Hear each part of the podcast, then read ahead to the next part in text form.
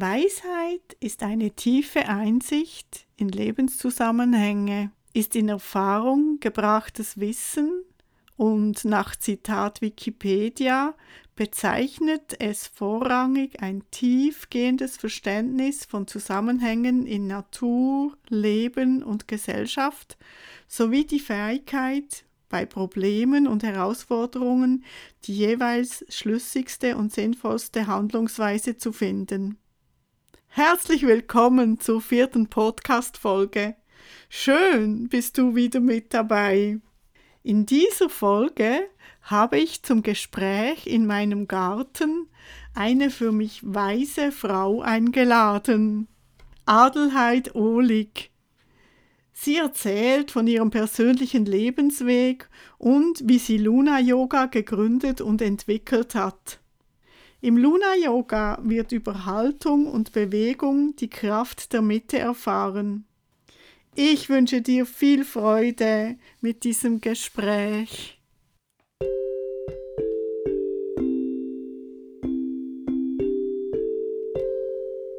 Liebe Adelheid, herzlich willkommen. Ich freue mich sehr, bist du heute da und haben wir Zeit für ein gemeinsames Gespräch. Wir haben gesagt, wir machen ein Gespräch, lieber ein Gespräch als ein Interview, so können wir ein bisschen dem Fluss folgen. Mhm. Wunderbar, danke dir, Karin, dass ich das darf in deinem Garten. Ja, genau. Die Rede und Antwort stehen. Wir sitzen hier im Garten mit der wunderschönen Sonne und haben noch das Vogelgezwitscher und den Frühling ein bisschen mit uns. Wir kennen uns schon viele Jahre. Ich durfte auch schon an ein paar unvergesslichen, wunderbaren Festen und Feiern von dir teilnehmen. Du hast ein Flair für originelle Feiern. In einem wunderbaren Rahmen, an schönen Orten, farbig, fröhlich und unkompliziert. Du bist für mich eine weise Frau, farbig und wohlgemut und ein schönes Vorbild, wie Menschen den Herbst ihres Lebens gestalten und leben können. Oh, wie schön. Danke, liebe Karin. Ja, wir kennen uns Jahrzehnte schon, mhm. würde ich jetzt ja, mal denken. Ja, das sind doch schon ein paar Jahre. Ich glaube sogar, du hast damals erst gerade das Luna Yoga. Ich glaube gegründet. auch, das war in den 80ern und ich glaube, ich kam dann schon relativ bald auch in die Schweiz und habe Kurse gegeben. Angefangen habe ich mit dem Unterrichten in den 80ern, Anfang, Mitte der 80er und eben auch dann mit der speziellen Form, die sich immer mehr entwickelt hat mit dem Luna Yoga, mit dem Mond. Du bist ja eben, wie schon gesagt, die Begründerin des Luna Yoga und das ist, finde ich, eine sehr interessante Art von Yoga. Ich habe auch schon jetzt über diese Zeit, die letzten zwei Jahre online an Luna Yoga Abenden teilgenommen bei dir. Und du hast, um ein bisschen auszuholen noch, was dein Hintergrund ist, du hast Bücher geschrieben, hast Publizistik und Sprachen studiert. Du warst Journalistin und hast dadurch Medizinfrauen und Schamanen auf der ganzen Welt kennengelernt. Du hast dich in Yoga und verwandten Körpertherapien aus- und weitergebildet und hast eben in den 80er Jahren Luna Yoga gegründet. Du hast diese Methode entwickelt und gelehrt und mittlerweile wird sie in vielen Ländern der Welt unterrichtet. Auf der Website habe ich gesehen, man kann zwischen elf verschiedenen Sprachen wählen. Das finde ich wunderbar. Elf verschiedene Sprachen. Wie, wie bist du auf die Idee gekommen, Luna Yoga zu gründen und wodurch unterscheidet es sich vom traditionellen Yoga? Das unterscheidet sich vom traditionellen schon allein eben dadurch, dass ich das Frausein in den Mittelpunkt stelle, mhm. weil ich eine Frau bin und das, was ich im Yoga lernte und wo ich ausgebildet wurde, war immer männlich. Ich mhm. mache das seit den 60er Jahren. Als ich studierte, habe ich angefangen. Und es waren Lehrer. Und die haben mir schon auch einiges beigebracht. Und es war auch gut. Es war aber immer der Mann das Maß der Dinge, wie es mhm. ja vielfach in der Medizin auch immer noch ist. Und die haben sind entsprechend auch mit Körperübungen umgegangen und man sollte immer diesem männlichen Vorbild nacheifern oder auch dem der männlichen Philosophie. Und dann habe ich so an mir, an meinem Körper gemerkt, es stimmt nicht, es passt nicht. Und mir hat auch nicht behagt, wenn die Männer damals eben auch immer noch sehr hierarchisch, autoritär, dogmatisch mhm. bestimmte sogenannte Wahrheiten hingestellt haben, die man einfach tolerieren soll und akzeptieren soll. Und im Grunde geht es ja beim Yoga, wenn ich es tatsächlich traditionell nehme, geht es ja darum, dass es eine Erfahrungswissenschaft ist. Also ja. etwas, was ich erfahre, verschafft mir Wissen.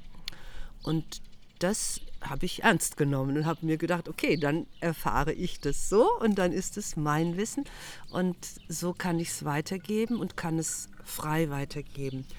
Und dann war ich selber krank geworden, obwohl ich ja seit den 60ern Yoga machte und man ja dann angeblich ganz gesund ist und nichts mehr passiert. Und ich bin aber krank geworden, habe ein Karzinom in situ am Gebärmutterhals gehabt das hat mich dann schon verwundert und hat mich erst recht dann dazu gebracht zu gucken, aha, was gibt es denn für Heilwege von Frauen und was gibt es für Bewegungsmöglichkeiten von Frauen.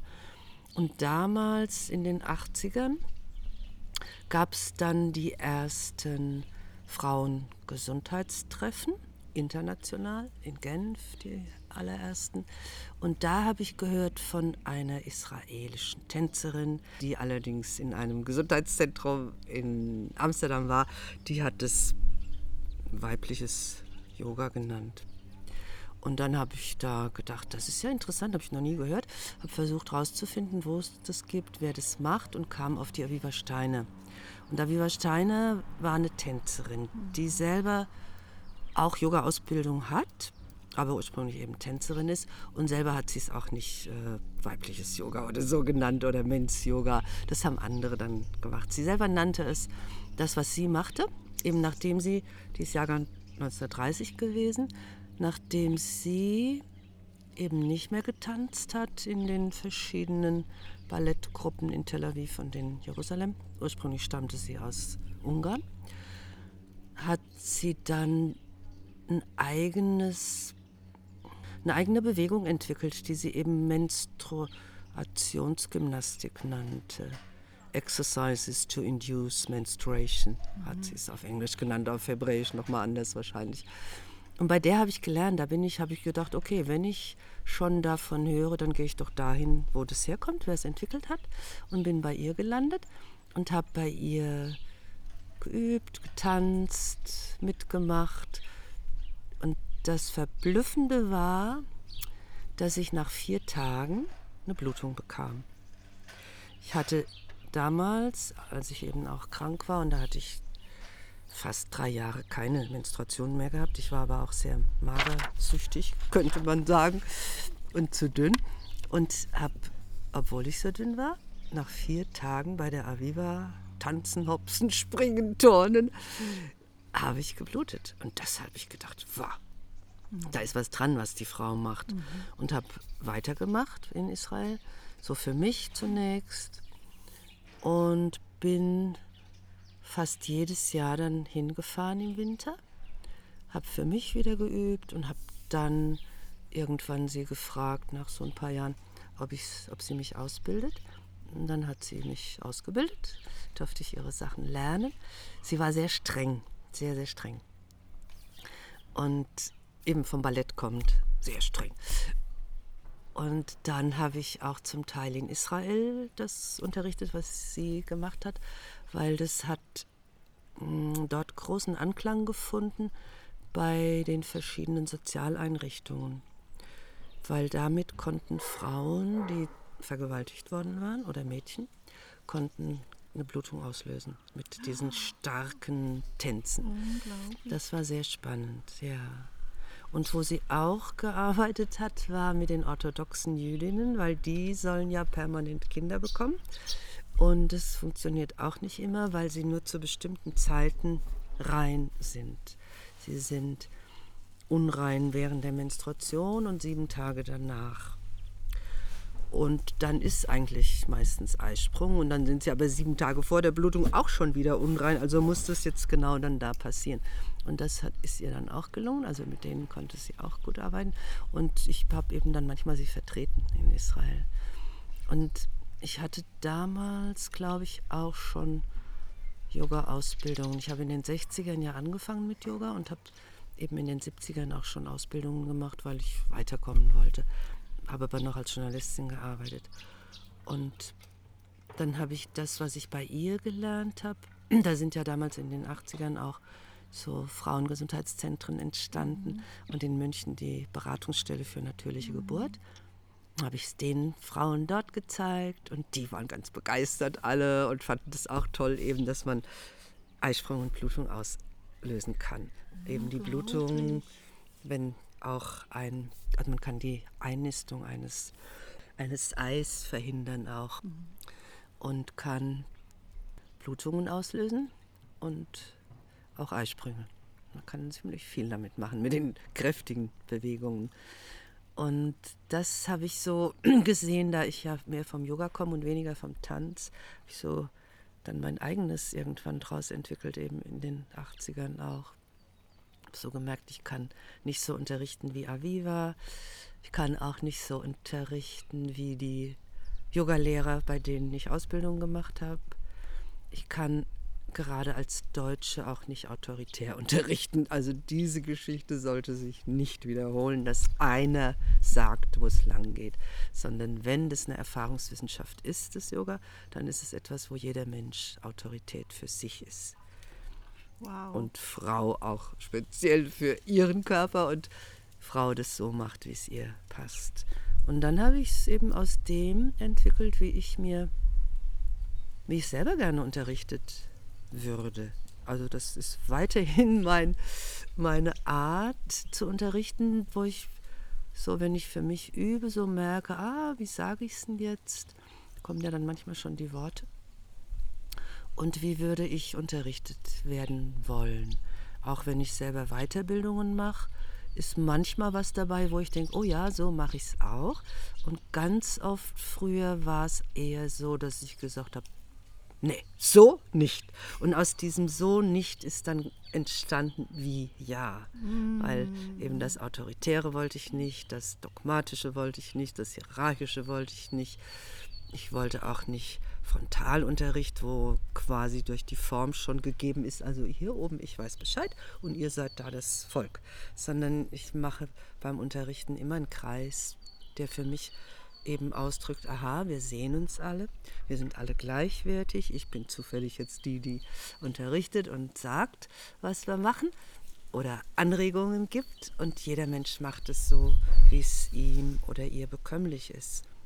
Und diese Kreisform ist mir sehr wichtig und auch eine neutrale Mitte habe ich immer, eine Mitte, wo mm, keine Figur ist, die irgendjemand darstellt oder auch nichts Buddhistisches oder irgendwie aus dem indischen Götterhimmel, sondern da sind für mich die Elemente, eine Blume immer und eine Kerze und eine Duftlampe, eben Erde, Wasser, Feuer, Luft. Das ist für mich immer wichtig.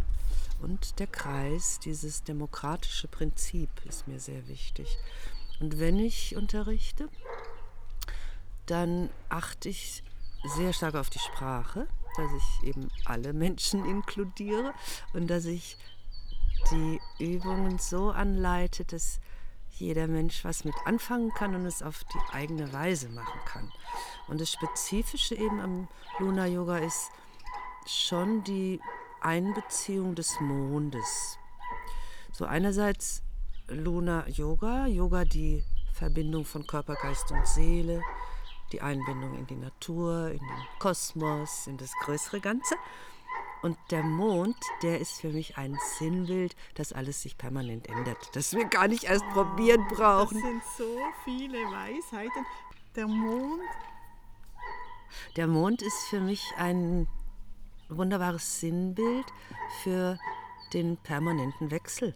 Der zeigt uns durch seinen Stand am Himmel, durch die Höhe, durch die Tiefe, durch die Entfernung, durch die Nähe, durch die unterschiedlichen Formen, durch die unterschiedlichen Größen, durch die Helligkeit, die Dunkelheit, die Sternbilder, vor denen er sich bewegt. Das sind permanente Wechsel. Mhm. Ein permanentes Wechselspiel. Das zeigt so deutlich, hey, du brauchst gar nicht erst irgendwas zu fixieren. Mhm. Bleib flexibel. Mhm. Und jetzt bezogen auch auf unseren weiblichen Zyklus, der geht manchmal mit dem Mond einher bei mhm. einigen Frauen, aber er geht häufig mit dem persönlichen Mond einher. Das gucke ich dann im Horoskop, weil dann sieht man, welcher Abstand zwischen Sonne und Mond bei der Geburt war. Mhm. Und das ist häufig, wenn ich das quasi auch erwähne, ist häufig der Zyklus von der Frau. Mhm. Das ist auch ein fruchtbarer Zyklus. Da hat ein tschechischer Arzt große Statistiken gemacht mit Tausenden von Frauen. Der war in Prag, Jonas heißt der. Der hat das dann auch aufgeschrieben, was er da statistisch herausfand, dass Frauen immer dann fruchtbar sind, wenn der Abstand zwischen Sonne und Mond dem eigenen, der eigenen Geburt entspricht.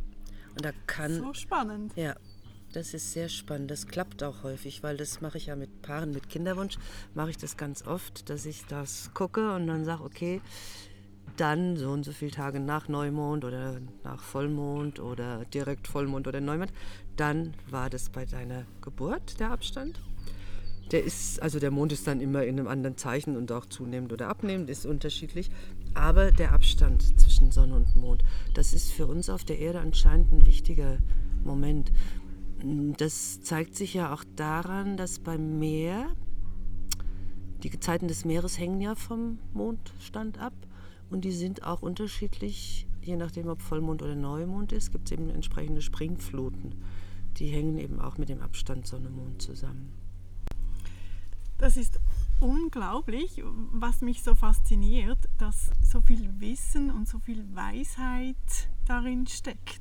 Mhm. Also, also einerseits dieses Wissen auch um den weiblichen Körper und wo man heute auch immer wie mehr davon merkt, dass ja die Medizin zu sehr den männlichen Körper im Vordergrund ja. hat und auch die Medikamente, die man gibt, oft zu hoch sind. Ja. Also dass, diese, dass dieses Wissen um diesen weiblichen Körper da unglaublich einfließt auch. Ja. Und der, der, Zyklus der Frauen, das, die ganze Komplexität der Hormone fließt da ein, wird ja oft auch gar nicht berücksichtigt, ja. wenn die Medizin von Seiten der Männer kommt. Und was, ich, was mich fasziniert, ist das Wissen, dass wir eine Weisheit in unserem Körper haben. Ja.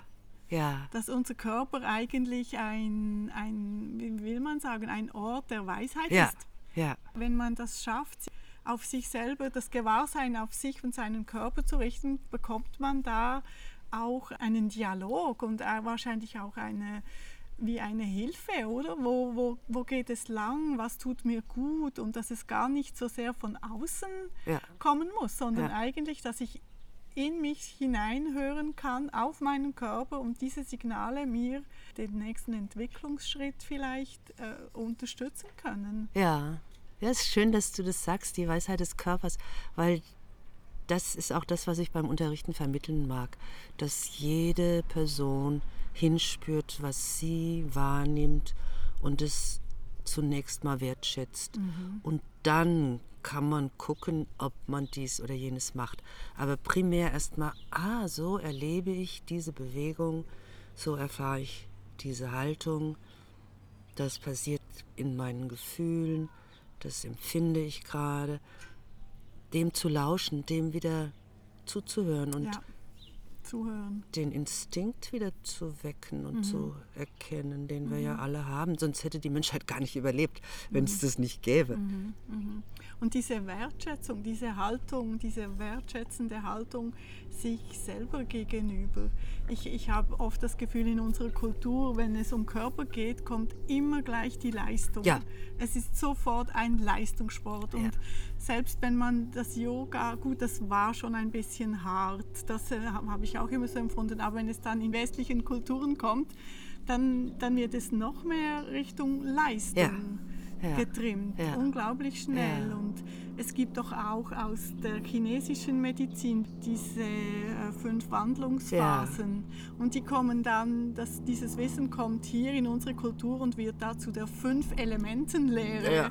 Also man fixiert es schon wieder. Und das, das ist weit verbreitet und ich habe immer das Gefühl, enorm eine Herausforderung in unserer Kultur da, wieder die anderen, anderen Kräfte einzubeziehen. Ja, das wäre, das ist wünschenswert. Ja. Das wäre nicht nur, sondern es ist wünschenswert. Und ich glaube, das ist auch das, wo es dann so Anklang findet und wo es auch bei mir so am Anfang war, dass ich gemerkt habe bei den Ausbildungen im Yoga, bei den Männern dann wieder, dass es schon wieder darum ging, dass ich nicht richtig bin und dass ich besser werden muss und dass ich mich vervollkommnen muss und optimieren muss. Und ich finde das so ermüdend, wenn's, wenn ich nie richtig bin.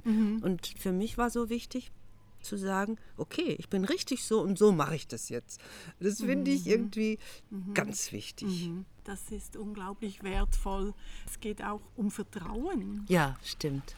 Und auch das Vertrauen, dass wir, dass das Wissen in uns ist oder wir diesen Zugang haben Ja. durch, durch das Gewahrsein in uns hinein, in unserem Körper.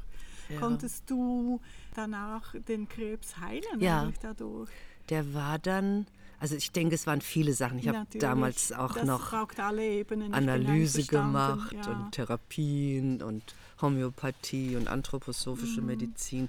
Ich habe ganz viel gesucht und eben nicht die herkömmliche Schulmedizin gemacht, weil da hatte ich viel mehr Angst davor, weil meine Mama an Krebs gestorben war. Mhm. Hatte ich viel mehr Angst vor dem Krankenhaus, vor dem Spital und habe eben geguckt, was kann ich anderes machen Mhm. und habe eben dann auch ja, geguckt, so das Anthroposophische war eine starke Hilfe, das Homöopathische, die Psychotherapie, die Psychoanalyse, das waren alles unterstützende Maßnahmen. Oder auch Kunsttherapie, hauptsächlich bei den anthroposophischen Ärzten, Ärztinnen und auch in einem anthroposophischen Spital war ich mal drei Wochen. Äh, Ich denke auch immer wieder, es geht ja dabei nicht um entweder oder, sondern um und. Also, dass wir Mhm. Ja. das ergänzen können. Ja. Und da finde ich immer wieder, dass es so wertvoll ist, Ja. diese Wissen halt zu ergänzen und dieses und. Und was kann man noch? Und eben, wer ist man und wo, was spricht mich, mich an? Was Ja. hilft mir? Und das ist auch einmalig. Jeder Ja. Körper und jeder Mensch ist einmalig. Also, dass man da auch viel mehr und hat und nicht Ja. so dieses entweder oder, Ja. man ist hier oder da oder Ja. nur dieses eine. Und das, das finde ich ganz, ganz stark. Das gefällt mir sehr und stärkt eigentlich das weibliche Prinzip, oder Ja. kann man sagen. Ja. Ein bisschen auf eine liebevolle Art. ja, dass eben alles probiert werden darf, solange man niemandem schadet. Auch sich selber nicht. Und diese Formen haben mir eben geholfen und haben auch dazu geführt, dass es dann irgendwann der PAP 5 war es ja zuerst bei dem Karzinoma in situ und nachher nach zwei, drei Jahren war es ein PAP 1 wieder. Also diese Tests, die es da gibt für den Gebärmutterhals. Und das fand ich schon auch beeindruckend. Und ich hatte zum Glück eben auch ein befreundeter Arzt hat mir dann auch immer wieder Homöopathie rausgesucht oder hat auch gesagt, ja, wenn du das so machen willst, dann gehe ich mit dir. Und andere schön, ja. haben ja dann gesagt, wenn sie nicht operieren, dann übernehme ich keine Verantwortung und haben mich quasi ziemlich unter Druck gesetzt. Dabei gibt es eben viele Möglichkeiten, glaube ich, weiterhin. Ich denke, es ist sicher auch eine Möglichkeit zu operieren. Aber meine war es eben nicht. Und ich hatte Glück, dass eben meine verschiedenen Ansätze geholfen haben. Und, Es braucht aber die Offenheit und den Dialog, Ja. denke ich. Äh, Immer, indem man kann das nicht einfach so übergeben, sondern es hat eine Eigenverantwortung Ja. darin, auch für sich und was man spürt, dass Ja. man da dazu zu sich selber steht, auch Ja. und was da kommt. Es gibt doch Anna Halprin, hat ja selber auch über Ja. das Tanzen und Malen selber bemerkt, Ja. dass sie wahrscheinlich Krebs hat. Und Ja. da war so eine braune Stelle, die sie immer gemalt hat. Und wie sie der nachging, äh, kam heraus, sie hatte Krebs. Und sie konnte, hat sich über, hat daraus auch eine Methode dann entwickelt, die auch über den Körper geht oder über die Seele oder in Kontakt sein mit sich selber. Ich denke, das ist, das ist etwas, das wir äh, heute zu sehr manchmal im Außen fixiert sind, im, im Ziel orientiert, im Resultat, Ja, im, äh, im Machen statt Ja. im Sein, Ja. sich ein bisschen zurück verbinden in sich selber Ja. und nicht im Außen verlieren und in diesem geradlinigen, zielorientierten Ja. nach vorne gerichtet sein, sondern eben in Zyklen denken Ja. oder in Veränderung. Und, der Körper hat ja jede Zelle tagtäglich verändert Ja, genau. Wir vergessen das ja. Also Ja. das ist ja die Chance der Heilung, ist da ja drin. Ja, ja. Für mich war auch noch wichtig fürs Heilen eben aus dem, da hatte ich ja schon 20 Jahre Yoga gemacht, glaube ich, so aus dieser Askese rauszugehen. Ich hatte ja sehr streng das alles gemacht und gefastet und so Sachen und, und eben eigentlich das Gleiche gemacht wie in meiner katholischen Erziehung, ganz streng mit mir und mit meinem Körper und gar keine Lebensfreude oder Lebenslust gehabt. Und der damalige Freund, der hat dann auch irgendwann gesagt, sag mal, ist das deine Art, ähm, Selbstmord zu machen? Der hat das ziemlich deutlich gesagt. Aber ich war auch sehr deprimiert. Da bin ich erst mal geschockt gewesen, habe auch viel geweint und habe dann gemerkt, ja, ich habe eine Depression. Ich bin nicht lebenslustig. Und dann habe ich mir gedacht, okay, wenn ich jetzt, weil die, ich war bei vielen Ärzten damals eben immer wieder den Abstrich machen und immer wieder hören, ja, sie müssen operieren. Und immer wieder zurückschrecken vor dem Operieren. Und dann habe ich gemerkt, okay, wenn ich halt jetzt nicht mehr lange zu leben habe, dann soll es doch wenigstens schön sein. Und was ist jetzt wichtig? Und dann ist die Lebensfreude gekommen. Und dann ist es, scheint es auch mit der Lebensfreude einhergegangen, dass es, dass es sich gebessert hat oder auch eben nicht dauernd zielorientiert, das muss jetzt heilen und ich muss gesund sein, sondern so, okay, die Zeit jetzt, wie mache ich die wohltuend? Wie ist die das- schön? Im Moment wohltuende. Mhm. Ja. Und das Spannende ist ja, dass ich jederzeit im Körper spüre, ob, es, ob, ob es mir gut geht. Ja. oder nicht. Das, Ja. Man kann sich ja so ein schönes Bild machen und mal schauen, wie fühlt sich das in meinem Körper an. Und der, der, der gibt eine Antwort auf Ja. ein schönes Bild oder auf etwas, das ein, zum das Testen. Und dann kann man in Gedanken mal etwas wählen, das gar nicht so toll ist und mal schauen, was macht der. Körper in diesem Moment. Und so kann, kann ich, das gibt eine Antwort vom Körper oder von unserem Sein, was uns gut tut. Ja, ja, das glaube ich auch. Wir lernen einfach sehr früh, dass wir da nicht drauf hören sollten. Ja, ja, so wie du musst jetzt, es ist sehr, äh, ja, sehr fixiert auf ein Resultat. ja, genau. Und da bist du ja, das finde ich heute noch äh, so spannend, wenn, wenn ich auf den sozialen Medien unterwegs bin. Da heißt es ja immer, ähm, wenn du etwas Neues kriegst, such dir deine Zielgruppe und äh, du musst zielorientiert sein und drei Punkte, wie man das macht und so. Bist du so vorgegangen? Nee, überhaupt nicht. Da kann ich gar nichts mit anfangen. Ich hatte einfach gemerkt, ich habe wirklich geguckt, was macht mir Freude und wie bewege ich mich gern und bin einfach dem nachgegangen. Und bei der Aviva hat es mir Freude gemacht. Das war ziemlich wild und lustig. Die war sehr lustig. Sie ist inzwischen vor zwei Jahren, glaube ich, gestorben. Mit äh, 91. Ja, letztes Jahr dann. Ja, Oder vorletztes schon. hat schon so, so lange gelebt. Ja. Ja, und dann ha- habe ich wirklich geschaut, okay, wo macht es mir Freude? Und eben bei den männlichen, bei den Männern, Yoga-Lehrern, war es eben immer irgendwas Strenges. Immer musste ich, musste man, da war auch immer ein Muss. Und wie es aussehen muss und wie man es machen muss. Und bei der Aviva war es schon auch streng, aber gleichzeitig hat sie immer so viel gelacht, dass es wieder lustig war. Oder dass sie so auch einen Witz draus gemacht hat und gesagt hat, jetzt lernst du das mit dem Körper. Also die hat mich auch dazu gebracht, mit dem Körper zu lernen. Da durfte ich nichts aufschreiben. Ich habe das zwar anfangs immer noch gemacht und dann hat sie mir das Heft vom Tisch geschmissen und gesagt, nee, So das kannst du spannend. ja. Das ist, musst du nicht noch lernen. Lerne das Und so kann ich Übungen im Körper, die habe ich einfach alle im Körper.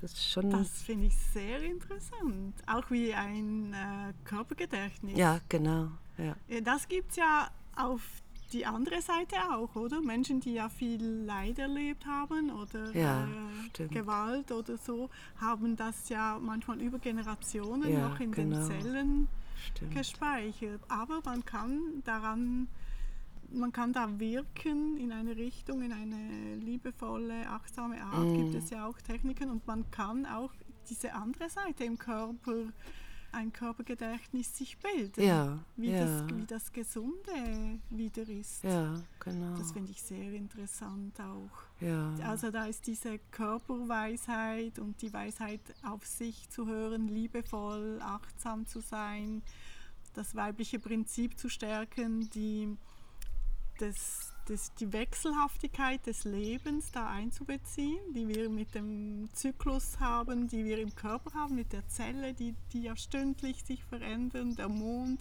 So vieles deutet ja auf diese Wechselhaftigkeit des Lebens hin. Da sind ganz viele Weisheiten. Was, mich, was mir so gefällt, ist, du hast dann aber noch eine weitere Weisheit da hineingepackt, in dem, wie du das Wissen weitergibst eben. Das finde ich darum auch so spannend.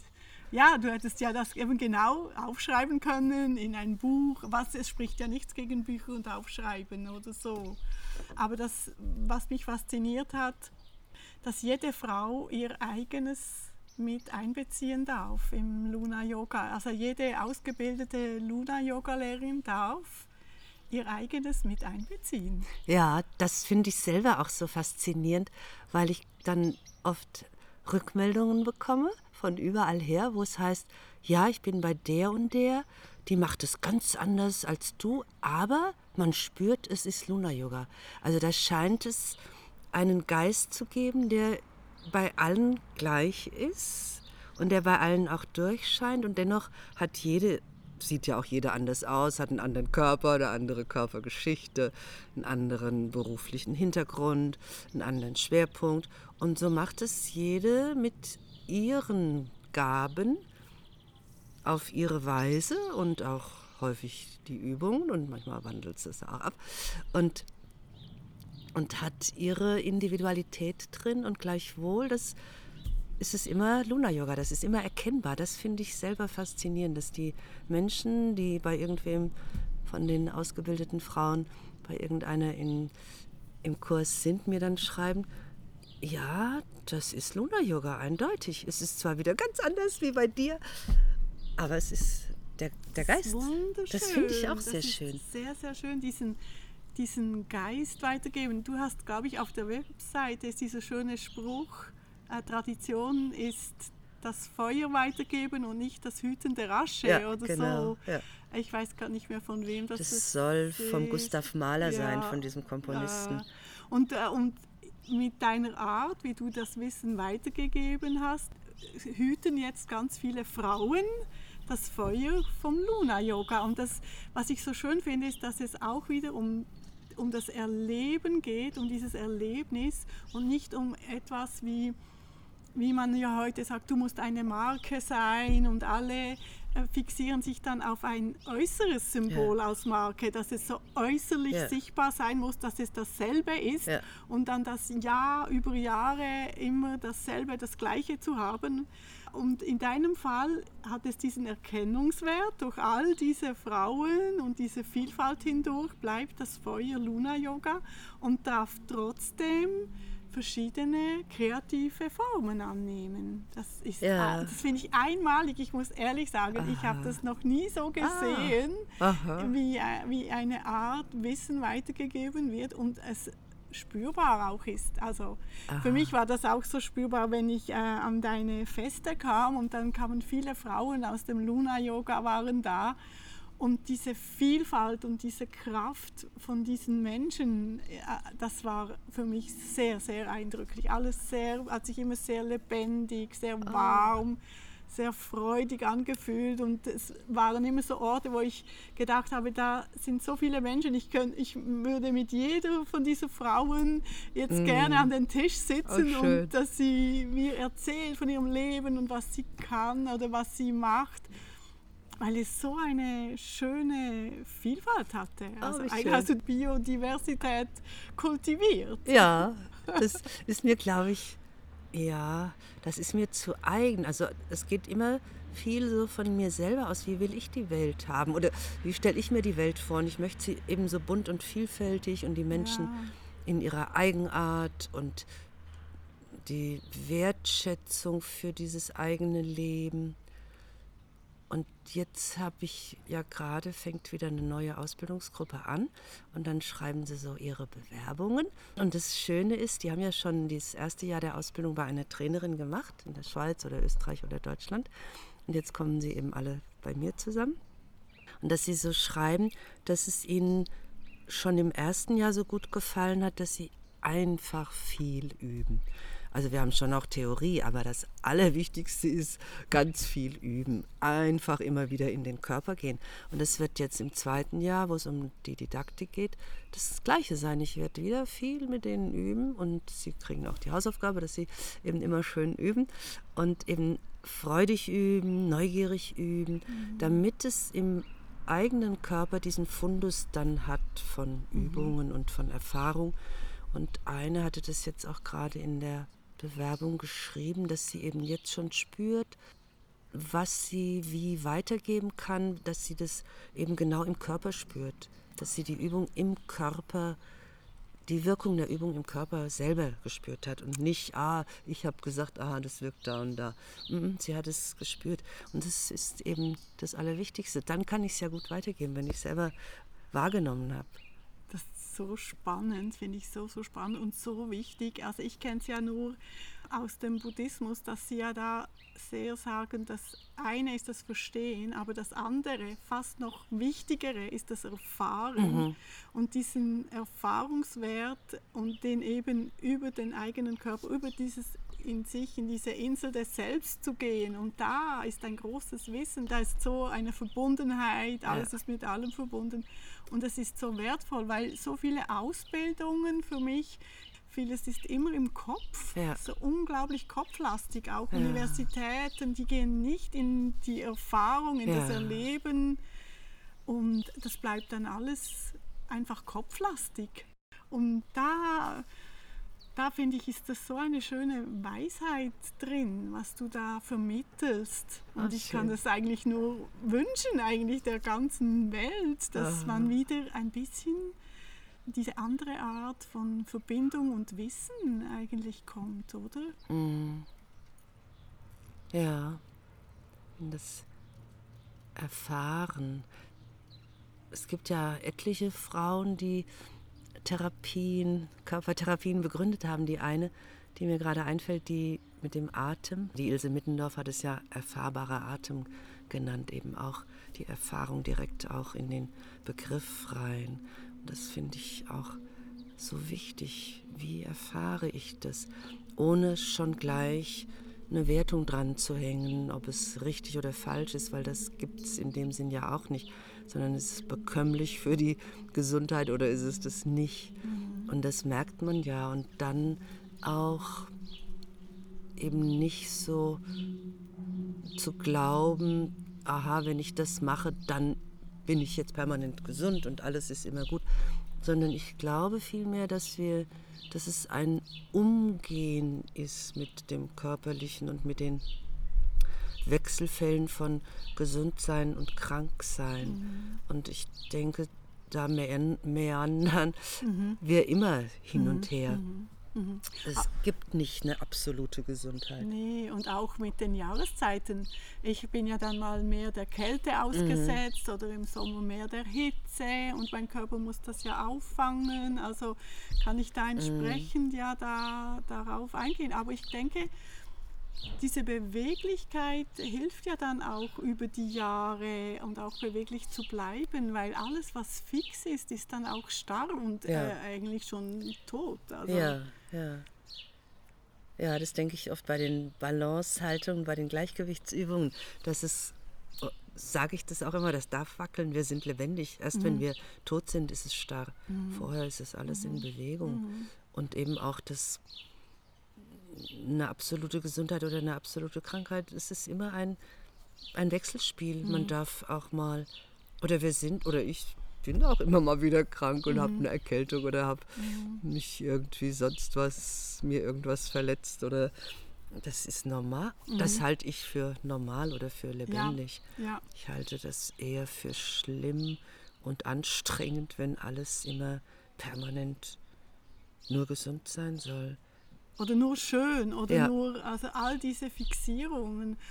Die Natur zeigt es ja schön mit Frühling, Sommer, Herbst Ja. und Winter und immer diesem, diesem Wechsel, was eine, eine große Wahrheit ist. Und diese, das sind eigentlich so Wellengänge im Leben. Ja, und ich sage da genau. immer, da kann ich mir ja so ein, eine Haltung oder ein Wissen aneignen, das mir eben hilft, auf diesen Wellengängen dem zu begegnen.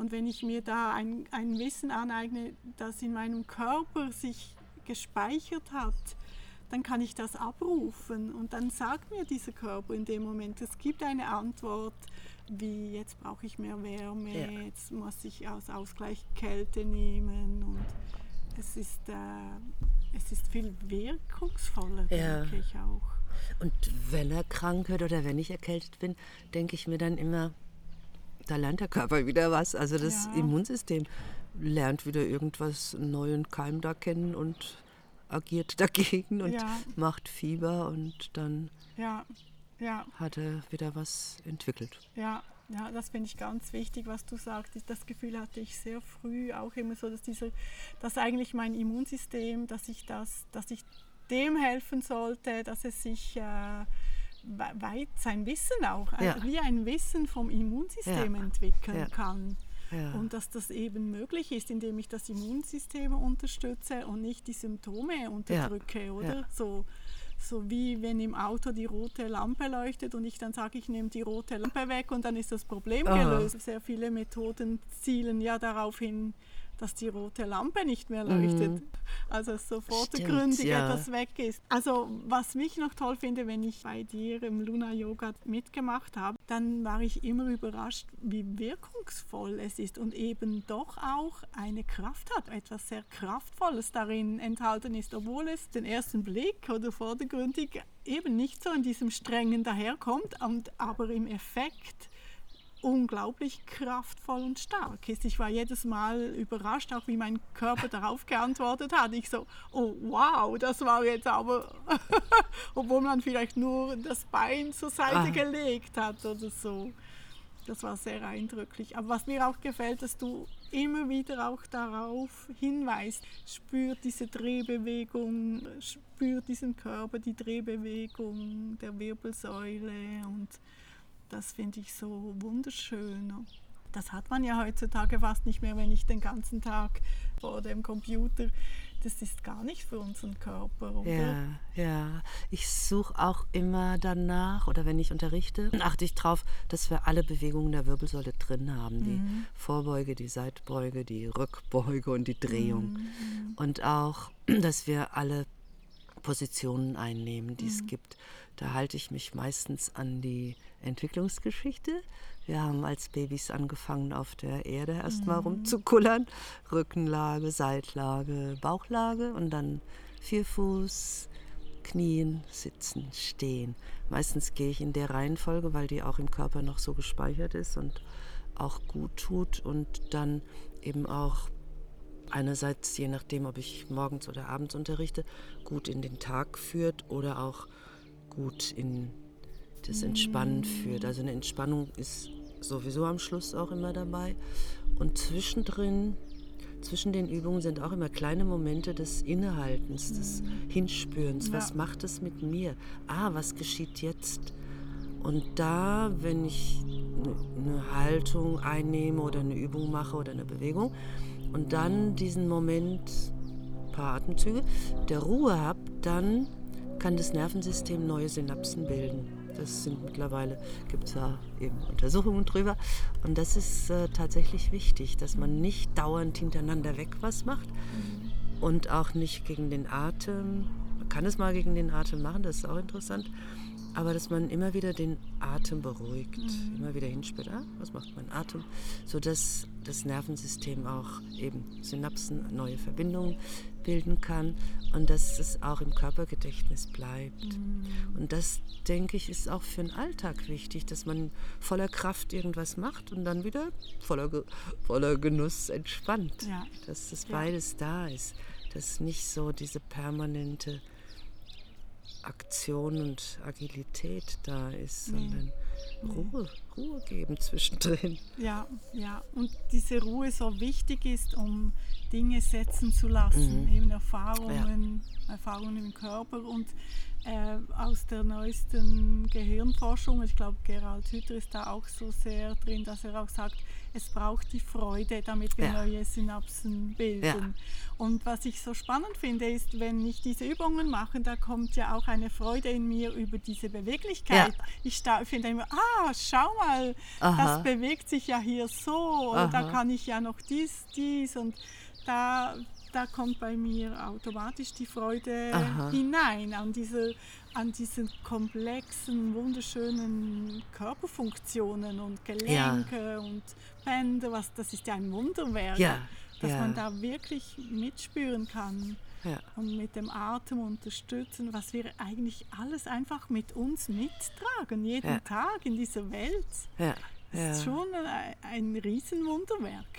Aha, stimmt. Mhm. Bin ich auch immer wieder dankbar für diesen beweglichen, kraftvollen Körper. Mhm. So ein Leben lang macht mhm. er das. Mhm.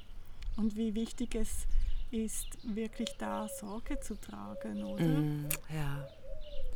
Ja, und eben liebevoll und nicht zwanghaft wieder irgendwie zu glauben, das muss ich jetzt so machen, sondern eben, wenn es gerade nicht gut geht, dann was anderes zu machen. In dieses Hineinlauschen in den Körper finde ich, äh, dann finde ich das auch so schön, dass das Denken oder der Geist da auch ein bisschen zur Ruhe kommt, oder? Durch dieses Gewahrsein auf den mhm. Körper vielleicht jetzt ja. oder dass er dann nicht immer so hin und her springt. Ja. Also das bringt ja auch eine geistige Ruhe, ja. eine, eine, Ruhephase, was wir ja viel zu wenig haben, gerade jetzt noch mit diesen Medien, wo man ja dauernd Bilder, Worte, ja. Einflüsse, das ist ja unglaublich äh, auf uns einfließt noch.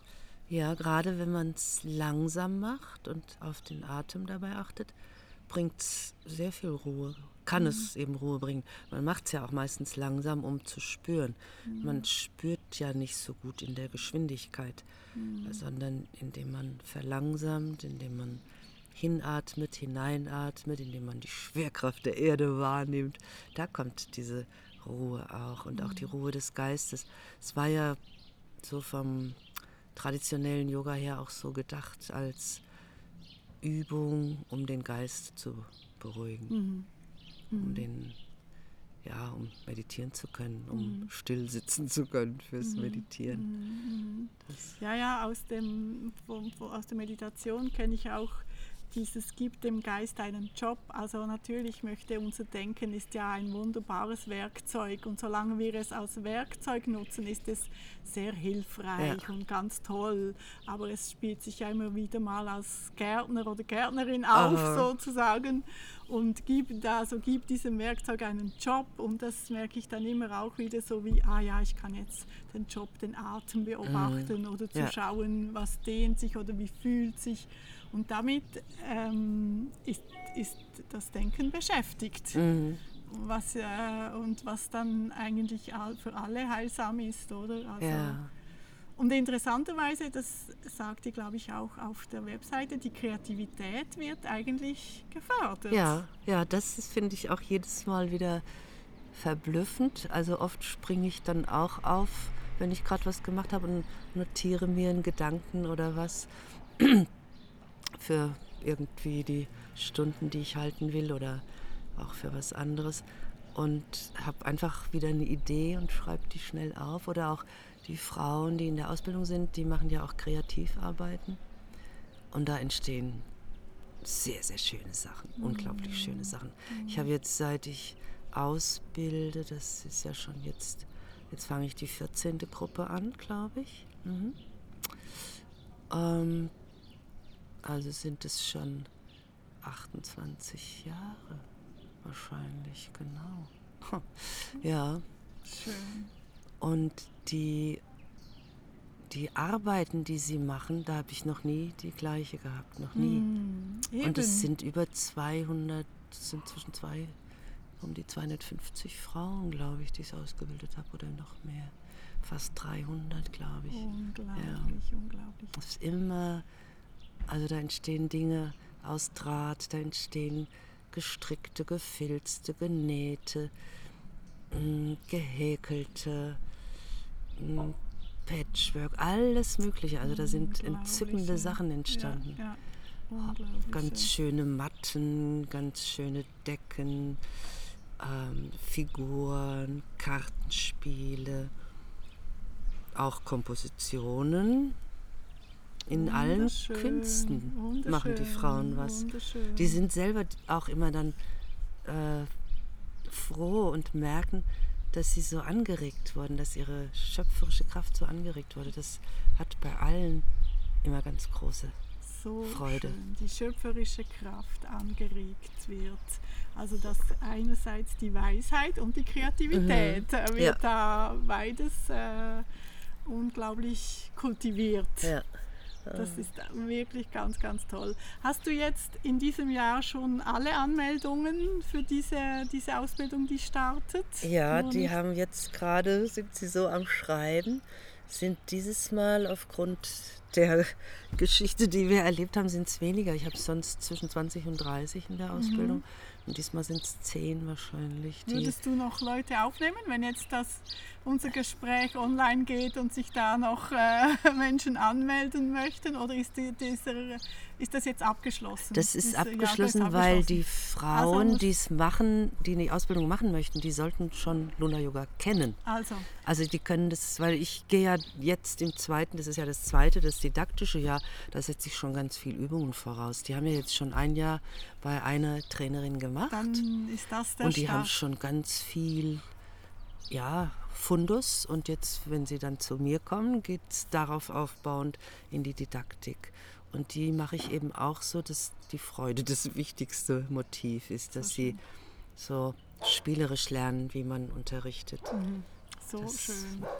Also kann ich sagen, wer Interesse hat, startet mal mit einer Luna-Yoga-Sitzung und da kann man jetzt in ganz vielen Ländern, das findet man online, Ja, das verlinke ich genau. dann auch noch, Aha. kann man einfach mal online oder auch sonst eine Luna-Yoga-Stunde Ja. besuchen. Wenn es einem gefällt, da regelmäßig gehen Genau. und wenn es einem weiter gefällt, dann ein ganzes Jahr zu gehen Ja. und kann dann hat dann kann man sich dann anmelden. Für die Ausbildung und dann ein Genau. ganzes praktisches Jahr machen und danach äh, ein Jahr bei dir, dann Ja, die genau. Vertiefung noch. Ja, genau. Wunder, wunderbar. Ich kann es mir nur wünschen, dass man das äh, sollte man, ich finde immer solche, solche Methoden sollte man in jedem Betrieb, in jeder Schule Aha. eigentlich lernen, Ja. oder? Ja, es gibt etliche Luna-Yoga-Lehrerinnen, die an den jeweiligen Arbeitsorten, die sie haben, ihre anderen Berufe, auch Luna-Yoga anbieten. Es hat etliche Hebammen, es hat ähm, Lehrerinnen, die es in der Schule machen, es hat Physiotherapeutinnen, die es in ihrem Kabinett machen. Es hat auch Ärztinnen, die es auch anbieten oder sagen, geht in die Stunden. Ähm, also das findet überall seinen Weg. Schon. Ja. Ja. Und viele unterrichten es ja auch hauptberuflich oder nebenberuflich. Also in ja, Frankreich, Österreich, Schweiz, Deutschland, Deutschland. Und die Sprachen auf der Webseite, das sind alles Luna-Yoga-Lehrerinnen, die diese Muttersprache haben. Es ist unglaublich, Ja. wie sich das ausgebreitet hat. Ja. Auf so eine schöne, auf eine sanfte Art und auf eine wirkungsvolle Art hat sich äh, da Weisheit kultiviert und Kreativität. Also ich, ich finde das wunder, wunderbar und schön, dass ich das so sehen darf und erleben und dich kenne, dich kennenlernen durfte jetzt in dieser Zeit. Also vielen, vielen herzlichen Dank für deine Arbeit, für dein Werk.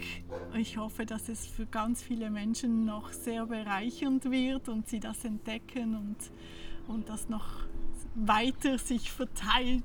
Und ich glaube, wir brauchen es mehr denn je, oder? Vielen Dank, liebe Karin, dass ich bei dir die Gelegenheit hatte, das vorzustellen und wir so drüber gesprochen haben. Ja, Ganz großes schön. Merci dir. Danke, vielen Dank.